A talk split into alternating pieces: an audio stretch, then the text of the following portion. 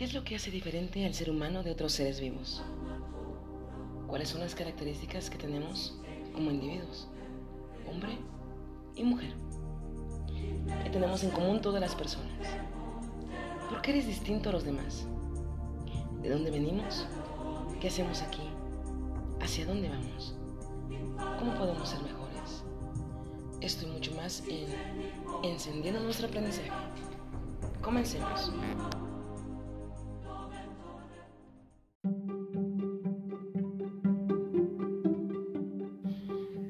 Estas y muchas otras preguntas más rondan por nuestra mente.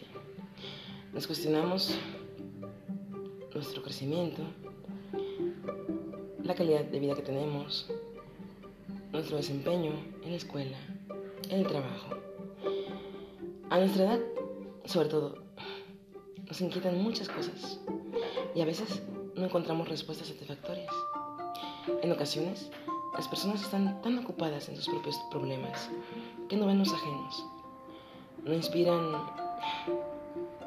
la confianza necesaria para preguntarles algunos de estos temas, sus puntos de vista o, bueno, quizá quieran escuchar los tuyos. O quizá no nos comprenden. El conocimiento es una fruta tan apetitosa que debemos probar. No recibirla sería desagradable. O recibirla podría ser masticada.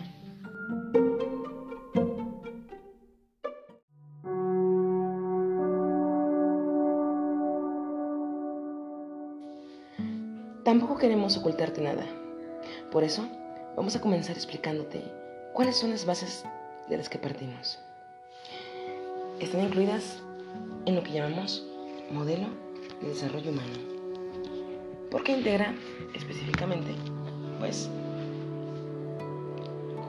cosas eh, como habitantes de este país, intereses, profesiones y bueno, experiencias que hemos ido madurando a lo largo de los años.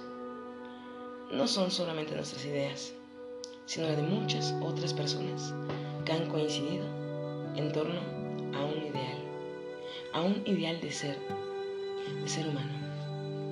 Y eso, solamente tú y yo podemos construirlo. El desarrollo humano es un proceso de descubrimiento, de crecimiento, de humanización, de conquista de la libertad. Representa el esfuerzo de los hombres y mujeres por conquistarse a sí mismos a través de la iluminación de la inteligencia y el fortalecimiento de la voluntad. Y sobre todo, esperando como siempre un resultado, el amor. El amor hacia nosotros mismos y hacia los demás.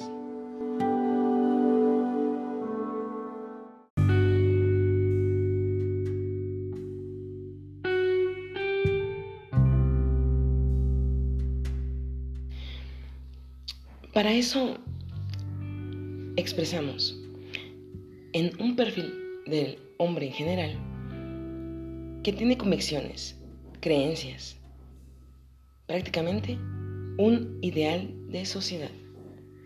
Integramos la conducta en grupo, el comportamiento social y bueno, los valores deseables.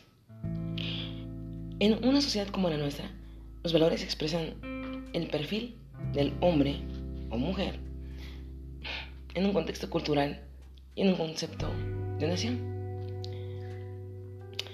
Los valores se manifiestan en actitudes y grandes habilidades, yo diría mega habilidades, de aplicación múltiple como las que logran las capacidades y competencias requeridas. Se denominan mega habilidades porque facilitan el trabajo científico con base en el desarrollo de un pensamiento o el manejo de lenguajes y el dominio de las disciplinas, porque son de gran utilidad y trascienden de la teoría, eh, la disciplina, lo científico y bueno, pues estas pueden llegar a ser auténticas, auténticas disciplinas que nos ayudan a fortalecer nuestra vida. En el desarrollo humano basado en potenciar capacidades. La clave reside en los elementos culturales, lo que valoramos y lo que nos permite precisamente preservar lo que a nuestro parecer es nuestra visión, nuestra esencia y la evolución de nuestro crecimiento. Expresado, eh, bueno, en fin, en normas, pautas sociales y bueno, las posibilidades de ejercer la libertad de elección de cada uno de nosotros.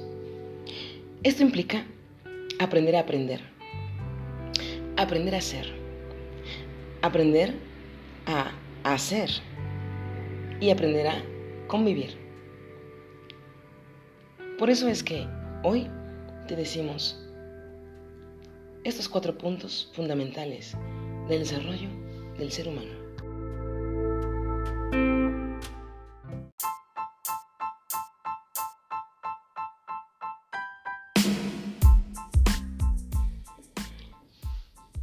El aprendizaje debe ser orientado a aprender, hacer, a hacer y a convivir.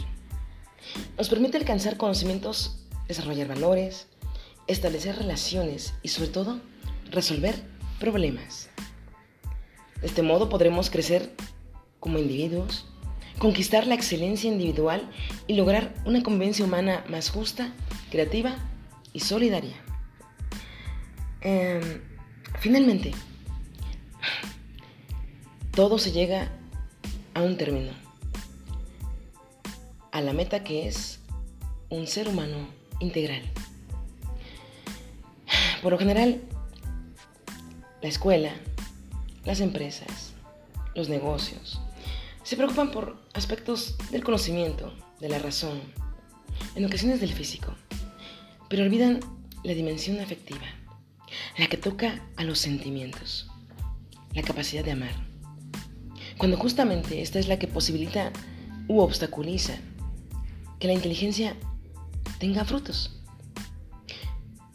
La voluntad propicia que el cuerpo pues no se rinda. Estas ideas estructuran el modelo de desarrollo humano y estamos aquí para orientar en este modelo.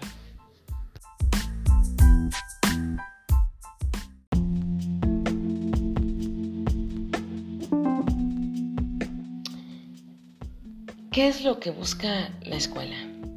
La educación. Primero que nada, favorecer el desarrollo de estas habilidades, conocimientos, capacidades, el análisis y la reflexión crítica. Fortalece la conciencia, sobre todo la nacionalidad, la soberanía, el aprecio por la historia, los símbolos patrios, los valores, las tradiciones, y particularmente nuestra cultura. Además, promueve un idioma en común, el español, pero también te ayuda a aprender otros idiomas que nos ayudan a desenvolvernos en este mundo moderno.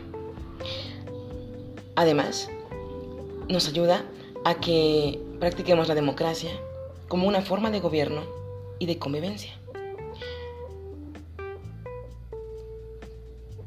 La escuela también promueve el valor de la justicia, la igualdad de derechos, fomenta actitudes que estimulan la investigación, la innovación científica y tecnológica.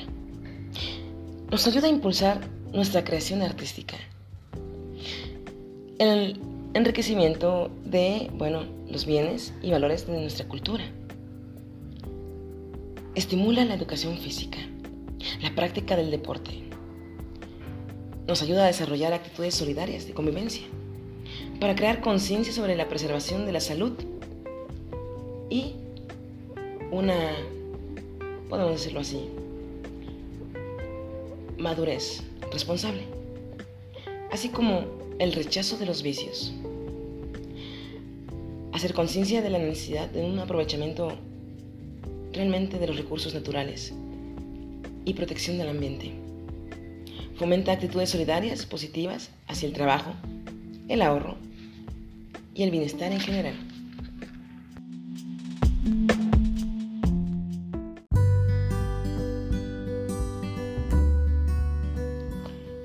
En diferentes épocas y culturas, los hombres y mujeres han reflexionado sobre lo que es el ser humano y su naturaleza. Para algunos el ser humano es una tabla neutra, sobre la cual se puede escribir una historia individual, que es prácticamente el reflejo de la sociedad en que vive. Otros afirman que el hombre, en el sentido genérico, es un proyecto que ha visto frustrado su posibilidad de estar feliz, pero que contiene en sí mismo una promesa de redención. Es decir, perdonarse a sí mismo. Para unos, el ser humano es el resultado de una serie de accidentes improbables que originaron la vida y que al igual que otras especies del reino animal, resulta ser tan solo un producto más de la evolución biológica.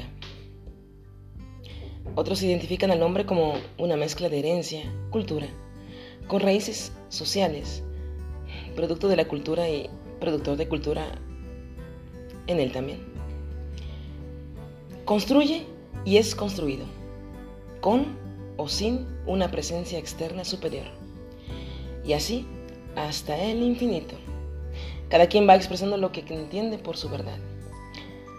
No te queremos inducir una respuesta, sino contribuir a que cada quien vaya elaborando sus propias interrogantes y soluciones. Es por eso que te presentamos la siguiente fábula. Nos gustaría que lo lleváramos a discusión.